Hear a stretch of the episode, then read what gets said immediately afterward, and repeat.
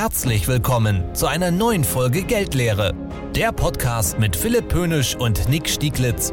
Erfahre alles, was du wissen musst, damit dein Geld nicht leer ausgeht. Ob Anlageklassen, Investmentstrategien oder aktuelle Wirtschaftsthemen. Wir bringen Licht ins Dunkle. Geldlehre, das Original. Und nur echt. Mit Doppel-E. Hallo und herzlich willkommen zur 34. Folge Geldlehre. Mein Name ist Philipp Pönisch und mit mir dabei ist Nick Stieglitz und auch in 2023 sage ich Moin aus Schwerin MV nach Bünde NRW. Hallo Nick. Ja, hi Philipp. Frohes neues Jahr dir erstmal. Äh, schön, dass wir uns auch dieses Jahr wieder sprechen. Und ähm, ja, lass uns mal, lass uns mal volle Kanne reinstarten ins neue Jahr. Ja, wie sollte es anders sein? Warum sollten wir jetzt in 23 aufhören? Ähm, wir wünschen euch, lieben, lieben Zuhörerinnen und Zuhörern, ein, ein großartiges 2023 und wir wünschen euch vor allem ganz viel Kraft, denn wir glauben, das könntet ihr gebrauchen, oder Nick? Ja, es deutet sich auf jeden Fall an. Und ähm, bevor wir gleich auf das Thema kommen, wollen wir vielleicht erstmal eine Rolle rückwärts machen und nochmal zwei, drei Sätze zum, zum letzten Jahr verlieren, Philipp. Also ich, ich glaube, das hat ja jeder mitbekommen, wie schwer es letztes Jahr war, generell natürlich, aber auch an den Finanzmärkten, über die wir sprechen wollen. Und ähm, ja, Philipp, da haben wir mal ein paar Daten mitgebracht, um das nochmal so ein bisschen Revue passieren zu lassen. Es ist ja immer schön, über Weihnachten, Neujahr kann man sich ja mal hinsetzen, sich Gedanken machen, wie ist das Jahr gelaufen, welche Erwartungen hatte man, aber auch einfach mal gucken, ja, was ist jetzt wirklich gewesen. Und ähm, ja, wir haben zumindest mal auch aufgeschrieben, äh, wie sich die Indizes, äh, die unterschiedlichen, die wir so kennen, entwickelt haben. Und ähm, ja, wenn man jetzt mal nach Amerika guckt, S&P 500 ist ja so eigentlich mit der beliebteste Index, da sind 500 der größten US-Unternehmen enthalten. Der hat im letzten Jahr um 19,5 Prozent nachgegeben, abgegeben. Ähm, Philipp, das ist schon ziemlich heftig, oder? Das ist schon ziemlich heftig und während man so im Verlauf des letzten Jahres so ein bisschen gehofft hat, dass es noch so eine Jahresendrallye gibt, ne, so ein kleiner Christmas-Einkauf äh, äh sozusagen, muss man jetzt äh, resümieren, das ist leider dann doch ausgeblieben. Und ja, Nick, die minus 19,5 Prozent beim S&P 500. Ich habe mal geguckt, der Dow Jones, auch amerikanischer Leitindex, aber viel mehr Old Economy. Den hat sich ganz so sehr erwischt, da sind wir bei minus 8 Prozent. Ähm, ja, viele Versorger drin, ähm, ähm ja, auch äh, mehr Rohstoff äh, getrieben, das Ganze. Ähm, könnte man jetzt sagen, geht ja noch. Ja, ist ja auch ganz spannend, ne? wie, wie, du, es ja schon sagst. Wir haben natürlich in dem Index viele, auch Ölkonzerne zum Beispiel und Versorger und die sind ja tatsächlich extrem gut gelaufen die letzten, das letzte Jahr und die ziehen so gefühlt den Gesamtmarkt ein bisschen nach oben. Also bei, bei dem bei diesem, bei diesem Feeling, was wir haben, bei den Krisen, die wir haben, das ist ja eigentlich 8% Minus im Dow Jones ist ja fast nichts. Das ist, da, da kann man ja fast davon sprechen, dass wir fast auf Höchstkursen stehen. Aber das ist wirklich nur die halbe Wahrheit. Denn das wird wirklich getrieben von ein paar Branchen. Und wenn wir jetzt mal uns den, den Nasdaq angucken, das ist ja der Technologieindex in Amerika und das ist eigentlich immer sehr ein wichtiger Index, weil da viele Zukunftsfirmen drin sind, äh, dann sieht man genau, was ich meine. Der steht nämlich tatsächlich mit, mit über 33 Prozent im Minus. Und ähm, ja, daran sieht man mal, wie so die Schere auseinandergeht, dass im Grunde der, der Gesamtmarkt schon ganz schön schlecht dasteht, auch wenn er im Moment noch von ein paar Branchen ja, einigermaßen hochgehalten wird hochgehalten oder zumindest gestützt. Ähm, gucken wir uns den, den deutschen Aktienmarkt an, den DAX. Äh, relevant international, wir sagen es ja immer wieder, ist er nicht wirklich. Aber für uns ist er nun mal allgegenwärtig. Minus 12 Prozent. Ähm, auch da könnte man ja fast sagen, geht ja noch. Ja, absolut. Also man muss schon sagen, der war im Laufe des Jahres ja schon mal deutlich mehr noch im Minus. Also da hat sich so ein kleines bisschen erholt. Aber ähm, ja, im Grunde kann man fast noch sagen, geht ja noch.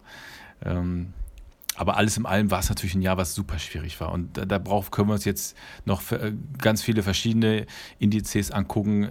Es ist durch die Bank weg negativ. Äh, und selbst wenn wir von den Aktien weggehen, vielleicht Richtung Anleihen gehen, auch da müssen wir einfach sagen, auch die waren im Minus. Und man muss auch sagen, das, was wir letztes Jahr an den Aktien- und Anleihenmärkten zusammen gesehen haben, das war so schlecht, das haben wir schon seit 30 Jahren nicht mehr gehabt. Also jeder, der aktuell investiert ist oder im letzten Jahr investiert war, der hat ein Stück weit gelitten. Und ähm, ja, das ist einfach so gewesen. Ja, jetzt muss man ja fast schon sagen, wenn man keine Ahnung, Mitte 30 ist, ja, dann hat man das als Anleger noch nie gesehen. So etwas, was man jetzt in diesem vergangenen Kalenderjahr erlebt hat. Du hast es schon gesagt, Aktienmärkte, Anleihenmärkte. Es gab ja nirgendwo das rettende Ufer. Selbst die Kryptobranche, ja, die ja so antizyklisch sein soll, selbst die ist ja massiv eingebrochen in 2022. Und äh, ja, konntest ja, egal wo du hinguckst, Geld konntest du nicht verdienen letztes Jahr. Ja, wir haben ja gar keinen sicheren Hafen, auch, auch Rohstoffe, auch Gold, Silber. Also auch, ja. auch das ist wirklich verhältnismäßig schlecht gewesen. Also es gab wirklich keine Assetklasse, die gut war, keine Immobilien, auch und auch kein Geld auf dem Konto. Also egal, was, was wir gemacht haben, am Ende haben wir alle ein bisschen gelitten. Und äh, du hast gerade schon gesagt, das haben viele noch gar nicht so in der Form erlebt. Ich muss auch immer an die an die vielen Investoren denken, die jetzt, ich sag mal so, seit Corona dazugekommen sind, die natürlich vor allem viel auch mit, mit Hochtechnologie ähm, gehandelt haben. Da haben wir ja schon oft drüber gesprochen. Die hat es ja teilweise richtig zerlegt. Also, äh, wenn ich wirklich, also, da hat ja selbst der, der, Postbote oder keine Ahnung, ich will ja keinem zu nahe treten, aber da hat letztendlich ja jeder irgendwie sich dann Aktien gekauft, weil alles gehypt war. Und das ist ja nun alles sehr deutlich zurückgekommen. Und äh, so schlimm das ist für viele, ähm, im ersten Moment glaube ich, dass das tatsächlich sogar gar nicht so schlecht ist. Also die Phase, in der wir gerade sind, äh, tut dem gesamten Markt vielleicht ganz gut. Ähm, also jetzt rein auf die Kapitalmärkte bezogen und auch vielen Investorinnen und Investoren. Es sollte nicht dazu führen, dass man sich komplett von den Märkten abwendet, aber es sollte vielleicht schon dazu führen, dass man mal so ein bisschen Revue passieren lässt, was man da gemacht hat und wie so die eigene strategische Ausrichtung auch in Zukunft dann sein wird. Ja, und es ist ja klar, ne, Börse ist keine Einbahnstraße und gerade für die Neuanleger, die du jetzt gerade angesprochen hast, ist es ja vielleicht auch ganz hilfreich, noch mit verhältnismäßig kleinem Geld die ersten größten Crashs zu, zu erleben, äh, als wenn es nachher mit dem, mit dem großen Geld ist. Und diese Learnings, die gehören einfach dazu. Und ähm, ja, da war ja wirklich so viel los äh, letztes Jahr. Als wir den, den letzten Jahresrückblick gemacht haben, Nick, da, da gab es noch keinen Krieg. Ne? Das ist ein Jahr jetzt her und ähm, da war das schon alles ziemlich bedrohlich, aber keiner hat es ja für möglich erachtet, dass wirklich der Einmarsch stattfindet. Und äh, wenig später haben wir dann unsere, uns die Augen gerieben und dann war das Ganze heiß da drüben. Ja, definitiv. Ähm, zeigt auch mal wieder, also wir können ja alle, auch die, die, die ganzen Experten und Fachleute können alle Schätzungen abgeben, Analyse machen. Am Ende hat keiner eine Glaskugel. Wir können es alle nicht abschätzen entweder weil wir die Situation gar nicht kennen, was vielleicht passiert, und selbst wenn die, die Sachen auf dem Tisch liegen, auch dann, äh, und da, da kommen wir nachher nochmal zu, dann sind auch da die Meinungen so weit auseinander, dass man wirklich sagen muss, es gibt eigentlich nicht den einen Konsens und man kann nicht alles planen. Da gilt wirklich nur, äh, man muss sich aufs Wesentliche fokussieren, man muss einfach gucken, dass man generell gut aufgestellt ist und dann einfach in solchen Phasen auch mal ja, Augen zu und durch und äh, mit der Gewissheit, dass auch wieder bessere Zeiten kommen. Lass uns mal wirklich einen Ausblick wagen. Wie du hast gesagt, alle Experten geben gerade die Ausblicke. Ja, dann machen wir das doch auch mal, um wahrscheinlich am Ende genauso daneben zu liegen. Ähm, bevor wir damit starten, äh, würde ich mal gerne schauen, was gibt es eigentlich für Änderungen in 2023. Und ähm, eins vorweg, wir machen eine Doppelfolge. Die, ähm, die Änderungen, die fürs nächste Jahr greifen, da gibt es so einige, und es gibt auch so einiges an Einschätzungen, wird in der zweiten Folge auch ähm, nochmal mit aufgegriffen oder ergänzt. Wir fangen mal ähm, mit einigen Änderungen an, ähm, die euch da erwarten. Zum einen im Bereich der gesetzlichen Krankenversicherung wird es Anpassungen des Zusatzbeitrages geben. Ähm, der, der, der größte Posten der ähm, Kosten für, das Gesundheitssystem ist ja gesetzlich festgelegt, ändert sich nicht, aber der Zusatzbeitrag kann variiert werden und der wird es äh, vermutlich um 0,3 Punkte im Schnitt, 0,3 ähm, Prozent im Schnitt erhöht. Und das merkt man natürlich dann auch auf dem Lohnzettel. Ähm, genauso wie das vielleicht den einen oder anderen betrifft, die Tabaksteuer wird erhoben, ja, wird auch ein kleines bisschen teurer das Rauchen und äh, vielleicht ist das ja für den einen oder anderen eine Idee, mit dem Rauchen aufzuhören. Und wenn wir bei unseren Mitte 30-Jährigen sind, ich kann euch sagen, Leute, wenn ihr jetzt aufhört zu rauchen, legt das Geld zur Seite und das Dreifache von dem, was ihr euch erspart, kommt dann zu eurer Rente wieder raus. Also ich glaube, das ist ein lohnendes Investment und ähm, Hashtag Neujahrsvorsätze und so weiter ist das ja vielleicht keine schlechte Idee in dem Zuge, sich davon zu verabschieden. Außerdem, wir hatten in 2022 das Thema Leitzinsanpassung, kommen wir gleich auch nochmal drauf zu sprechen, aber das wird auch in 2023 Auswirkungen vor allem im Bereich der Kreditzinsen haben für Immobilien. Wir erleben es jetzt schon und es wird auch weiter im, im nächsten Jahr oder nicht im nächsten, sondern in diesem Jahr ähm, spürbar sein, dass einfach die Zinsen für den, für den Kauf oder für, den, für das Bauen einer Immobilie einfach weiter steigen werden und ähm, das wird da auf uns zukommen. Ähm, Und wo wir vorhin so beim Rückblick waren, Thema DAX, äh, ja, man muss jetzt auch sagen, es gibt kein DAX, äh, kein, kein deutsches Unternehmen mehr in den Top 100 dieser Welt. Auch das ist eine neue Weltordnung in Anführungsstrichen. Ja, Wahnsinn, ne? wenn man das so sich auf der Zunge zergehen lässt, Philipp. Also das ist schon ein Stück weit auch erschreckend, finde ich. Ne? Also ja, ja, kein einziges. Hätte, glaube ich, auch. Ja, also ich wollte gerade sagen, wenn man mal eine Umfrage macht und mal die Leute schätzen lässt, was glaubt ihr, wie viel der Top 100 Unternehmen aus Deutschland kommen? Da wird, also da, ich glaube, dass, dass da jemand Null sagt, das wären wahrscheinlich die wenigsten gewesen. Also äh, das ist schon, ja, das sollte ein bisschen nachdenklich stimmen. Ja, und vor allem für die Einzelaktienanleger unter uns. Es gibt ja viele, die auch neben dem, neben dem Fondsportfolio vielleicht Einzeltitel haben. Da ist ja auch immer viel Homebios drin. Ne? Da sind immer viele deutsche Unternehmen, die man da sich gekauft hat, weil man die vielleicht kennt. Ne? Eine VW oder weiß ich nicht, eine Adidas oder wie auch immer. Und wenn man einfach mal sich vergegenwärtigt, dass sie international einfach nicht mehr in den ersten 100 dabei sind, ja, dann sollte man vielleicht da auch nochmal einen besonderen Blick in sein Depot werfen. Ja, absolut. Äh, nur weil Unternehmen vielleicht nicht ganz so groß ist, heißt es ja nicht, dass es schlecht ist. Aber ja, ja also, aber die generelle Botschaft zu sagen, den, den Horizont ein bisschen erweitern. Wir, ich habe manchmal das Gefühl, wir Deutschen leben so ein bisschen in unserer Bubble und viele denken ja. immer noch, dass wir äh, vom Standard ganz oben sind, von der Technologie, von allem, was so geht. Und äh, zumindest für diejenigen, die dann vielleicht ein sehr großes Übergewicht in Deutschland haben, sollte man sich schon mal vergegenwärtigen, dass das äh, also schon ein relativ kleiner Markt global gesehen ist. Und da sollte man schon mal links und rechts ein bisschen gucken, ja. Definitiv. Nick, weißt du, lass uns in den Ausblick gehen. Ich glaube, das wird übel dieses Jahr. Ich glaube, das wird übel und ich habe auch so ein paar Argumente mal mir zusammengesammelt und ich weiß, du hast auch so ein paar zusammengesammelt. Lass uns mal starten. Diese ganze kriegerische Auseinandersetzung, die haben wir, glaube ich, lange besprochen. In den, Im vergangenen Jahr, wir haben da eine extra Folge zu äh, abgedreht. Wer da nochmal reinhören möchte, gerne. Ähm, die Auswirkung dessen hat, das hat, hat, natürlich einen wahnsinnigen Rattenschwanz, aber das möchte ich jetzt gar nicht groß weiter ähm, beleuchten. Was ich mal einmal ansprechen möchte, ist das Thema der, dieser, dieser wahnsinnige Zinsschock. Ja, Im vergangenen Jahr, was hat die FED gemacht? Von 0,25 Prozent erhöht in schrittweise auf am Ende 4, 4,5 Prozent, also die, die amerikanische Notenbank. Die EZB hat nachgezogen und dieser Zinsschock war wirklich massiv. Es war ein massives Intervenieren der Notenbanken bezüglich der anhaltenden Inflation. Ähm, und das wird einfach in 2023 weiter zu Verschiebung der Geldströme führen.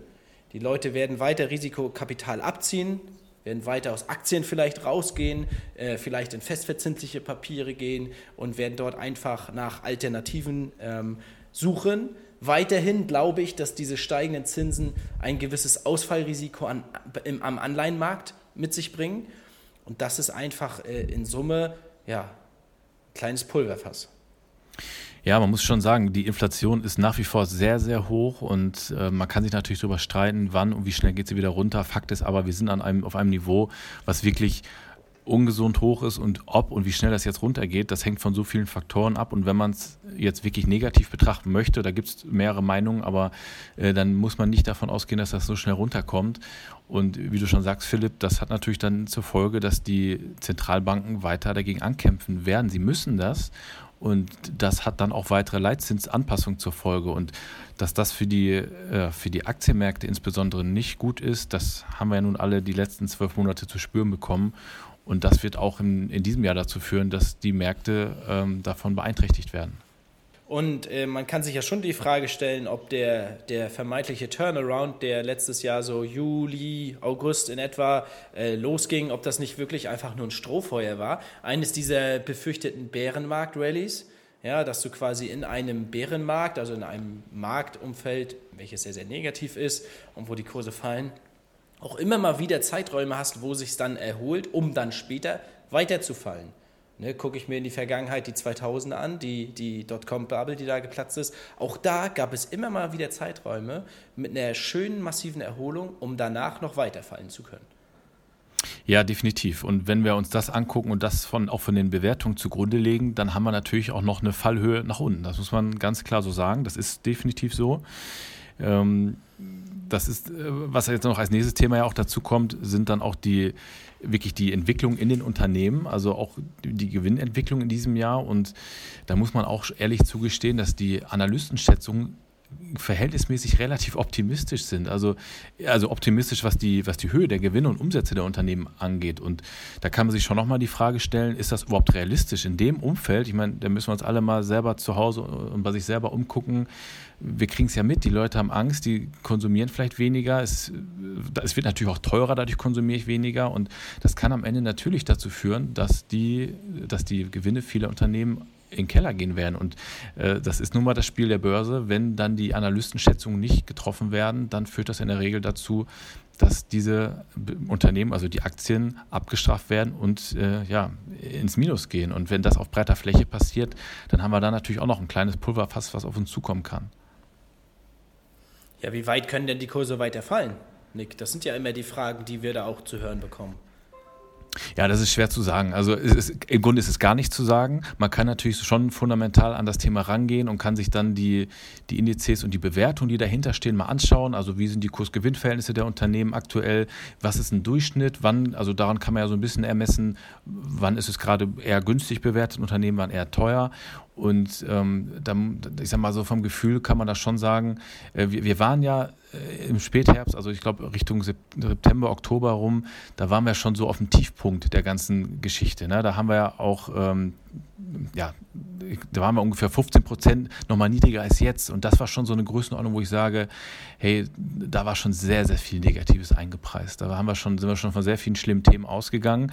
Aber diese 15 Prozent ist es nun mal seitdem nach oben gegangen und je nachdem, was jetzt passieren wird, würde ich sagen, ist das auf jeden Fall eine realistische Fallhöhe, die wir nochmal bekommen können. Ähm, da, dann ist es irgendwann mal auch fundamental wirklich sehr, sehr günstig. Das hatten wir zu dem Zeitpunkt vor ein paar Monaten, wo man wirklich sagen musste, fundamental ist einiges schon recht günstig. Heißt aber nicht, dass es dann nicht noch weiter fallen kann, weil wir, wir haben eben so viele Brandherde aktuell, die die bis zu einem gewissen Maß eingepreist sind, aber die natürlich in allen Bereichen schlimmer werden können. Ob das der Krieg ist, der nochmal schlimmer werden kann, ob das China ist, wir kommen ja gleich nochmal auf die Themen. Also wir haben genug Sachen, wo Sachen passieren oder wo, wo einfach sich Entwicklungen ergeben können, die noch schlimmer sind als das, was von den Leuten vorausgesetzt wird. Ja, und guck dir 2008 an, Nick. 2008 waren die relevanten Indizes so um 50 Prozent unter Wasser, teilweise noch schlimmer. Also geht man davon aus, sind sogar ja noch weit mehr äh, äh möglich. Und die, du hast das KGV angesprochen, könnte man sich ja schon die Frage stellen, ist es nicht dafür immer noch zu hoch? Wenn gleich auch das KGV ja äh, nachzieht, wenn die Bewertungen sich verändern. Ja, das kommt noch dazu. Also wir können ja jetzt sogar sagen, im, im Durchschnitt sind die KGVs glaube ich, relativ okay. Es ist wirklich, man muss ganz genau hingucken. Es gibt ganz, ganz viele Unternehmen, die haben fast lächerlich günstige Kursgewinnverhältnisse, also wirklich unfassbar, teilweise von drei oder vier oder fünf. Das ist wahnsinnig günstig, aber wir haben auch immer noch Unternehmen, die deutlich, deutlich über dem Durchschnitt sind, die bei 30, 35 liegen. Ähm, nur es bringt uns alles nichts, uns diese KGVs jetzt anzugucken, wenn die Unternehmen in den nächsten äh, Veröffentlichungen, Quartalszahlen auf einmal 20 Prozent Gewinneinbruch haben, weil dann ist das KGV, was wir jetzt hochrechnen, im Grunde schon wieder hinüber, wenn auf einmal die Gewinne sinken. Also da habe ich eine ganz andere Basis, von der ich zu rechnen habe. Und dann kann auf einmal ein Unternehmen, was erstmal günstig aussieht, auf einmal dann doch nicht mehr günstig sein. Das ist ja dann so die Gefahr, die dahinter steht.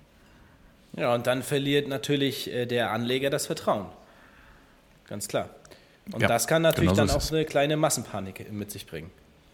Ja, apropos Massenpanik, äh, wenn wir jetzt mal Richtung Asien nach China gucken, ja. ähm, wir haben ja alle schon durchaus festgestellt, dass, dass wir schon auch abhängig sind von, von China, also was Lieferketten und so weiter und Produktion angeht. Und äh, ja, was hat China lange gemacht? Äh, Zero-Covid-Politik, das ganze Land abgeschottet. Und jetzt öffnen sie ja ähm, wie, äh, total offen. Und, und jetzt haben wir einfach das nächste Risiko, dass wir gar nicht genau wissen, was passiert denn da. Also machen die jetzt in China das mit, was wir als alle schon seit ein, zwei Jahren mit Corona hinter uns haben? Also gehen sie die ganzen Phasen, vielleicht auch noch Mutationen durch? Oder äh, wird das nicht ganz so schlimm? Also wir wissen es ja gar nicht so genau. Es ist aber zumindest ein Thema, was kommen kann, weil aktuell hat es sich ja ein bisschen entspannt mit den, mit den Lieferketten nach China. Äh, die haben ja nun mal auch geöffnet und äh, aber wir wissen ja gar nicht, wird das vielleicht dann doch nochmal schlimmer, werden dann doch nochmal Häfen geschlossen und kann das dann dazu führen, dass dieses ganze Thema mit der Verknappung nochmal an Fahrt äh, gewinnt und ähm, ja, im Grunde nochmal zum nächsten Einschlag führt. Ja, nächster Einschlag im Stichwort China. Das ist ja auch was, wovor du immer warnst, ist die Geschichte mit Taiwan. Ja, äh, da können wir uns wirklich äh, da können wir Stunden diskutieren, wie realistisch oder nicht realistisch das ist, aber das ist natürlich schon eine, eine Geschichte, die immer so drüber schwebt, dass, dass da Sachen passieren können, die wir einfach auch gar nicht kontrollieren können. Und da müssen wir uns auch alle, also nicht, nicht wir beide, sondern dann, äh, Europa und auch Amerika klar eingestehen, äh, wenn die das machen, die Chinesen, dann machen die das, dann werden die nicht vorher fragen. Und ähm, ich sag mal, man muss schon ein Stück weit sagen, gewisse Lebensrisiken oder Risiken haben wir ja immer. Also selbst wenn wir jetzt die beste Phase hätten, auch an den Kapitalmärkten, es könnte immer sein, dass irgendwo irgendwas passiert und ähm, oder ne, dass irgendwie ein Land durchdreht. Aber da ist es ja schon mal so zumindest ein bisschen konkreter, ohne dass ich sage, dass das jetzt das wahrscheinliche Szenario ist. Aber es ist wieder ein Risikofaktor mehr, der einfach in den Märkten gerade drin steckt ja, dieser unbekannte Faktor X, den du eben angesprochen hast, den es immer gibt, ähm, ähm, der scheint ja irgendwie dann ohnehin immer über uns zu schweben, aber jetzt auch viel greifbarer zu sein. Also, ähm, ja, und auch viel messbarer. Ne? Wenn du das Thema Inflation zum Beispiel ansprichst, äh, wir haben ja, wir stellen fest, dass die Inflation grundsätzlich jetzt so ein Stück weit zurückkommt, aber man darf sich jetzt nicht nur die ganz große Zahl angucken, sondern man muss sich dann auch mal angucken, wie setzt sich das Ganze zusammen. Und die Kerninflationsrate, die kommt stärker zurück als, ähm, als die, die, die, die, breite Inflation. Also diese Geschichten wie Lebensmittel ähm, zum Beispiel, die werden tendenziell weiter teurer, während hingegen solche Geschichten wie Gas und so weiter durch, durch staatliche äh, Intervention jetzt eher wieder im Preis zurückkommen. Und wenn die, die breite Inflation weiter steigt, dann hilft das dem Anleger, oder beziehungsweise nicht dem Anleger, sondern dem Konsumenten am Ende nicht, dass die Inflationsrate zurückkommt. Gott, könnte man das eben verstehen, was ich meinte? also ich konnte es jetzt nachvollziehen. Äh, wenn da Fragen zu sind, dann meldet euch. Aber ich glaube, dass, also ist es ja, man muss ja schon sagen, wir reden ja manchmal über Themen, die auch wirklich äh, ja, nicht, nicht ganz unkompliziert sind. Das muss man ja ganz klar sagen. Also ihr macht das ja zum Glück auch, wenn da mal irgendwie Fragen zu sind oder wir vielleicht auch irgendwas nicht ganz gut erklärt haben. Schreibt uns gerne an, dann, äh, dann liefern wir das gerne nach. Das ist gar kein Thema. Also es gibt einiges, es gibt einiges, was da auf uns zukommt. Ähm, hast, du noch, hast du noch was auf dem Zettel? Ich suche hier gerade unsere Notizen. Nee, ich glaube, wir haben die ganz Welt guten, jetzt schwarz genug gemalt. Ja, genau. Also du sagst es gerade, wir haben sie schwarz genug gemalt. Ähm, ich glaube, dabei können wir es jetzt erstmal für den Moment belassen. Ähm, es wird Bleib, bleibt halt, die, bleibt halt die Frage, äh, bevor du, bevor du das Fazit ziehst, Nick, bleibt halt die Frage, was macht man halt daraus? Was macht man daraus? Ist es jetzt die Idee, vielleicht eine sehr große Cash-Reserve sich anzuhäufen?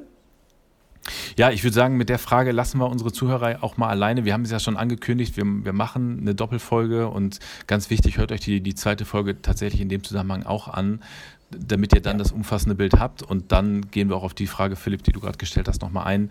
Ich würde sagen, wir beenden es an dieser Stelle. Äh, ich glaube, du hast trotzdem auch noch ein Zitat, was wir jetzt bringen können. Äh, Trotz Doppelfolge, genau richtig. Ja, ich habe ich hab für dich als alten Bielefelder habe ich, hab ich jemanden mitgebracht, der dir sehr bekannt vorkommen wird, nämlich Casper. Ah, ja. Casper hat nämlich gesagt, man sagt, am Ende wird alles gut. Und wenn es nicht gut ist, kann es auch nicht das Ende sein. So, also. Er ist ein Philosoph. Er ist, ist halt ein Bielefelder, ne? Die haben ja alle ein bisschen was in der Birne. Wir müssen ja schon dazu sagen, damit ist jetzt nicht dieser, dieser Geist, dieser Poltergeist Kasper gemeint, ne? sondern das ist ja ein Musiker, tatsächlich ein Bielefelder und von daher generell erstmal sympathisch und hat ja nun auch kluge Sachen zu erzählen, offenbar. Also, ähm, ja, schönes Zitat. Ich glaube, damit können wir die Folge ruhigen Gewissens abschließen. So machen wir das. Also ihr Lieben, schaltet wieder ein. Die nächste Folge wird gar nicht so lange auf sich warten lassen. Ähm, horcht wieder rein, bleibt am Ball, passt auf euch auf, passt in diesen schwierigen Zeiten auch auf euer Geld auf, damit das nicht leer ausgeht. Und wir sagen Tschüss und bis bald, denn ja, in ein, zwei, drei Tagen sind wir schon wieder für euch da. Macht's gut. Ciao, ciao. Das war Geldlehre, der Podcast für deine finanzielle Bildung. Damit dein Geld nicht leer ausgeht, abonniere den Kanal und schalte auch nächstes Mal wieder ein. Geldlehre, das Original. Und nur echt mit Doppel-E.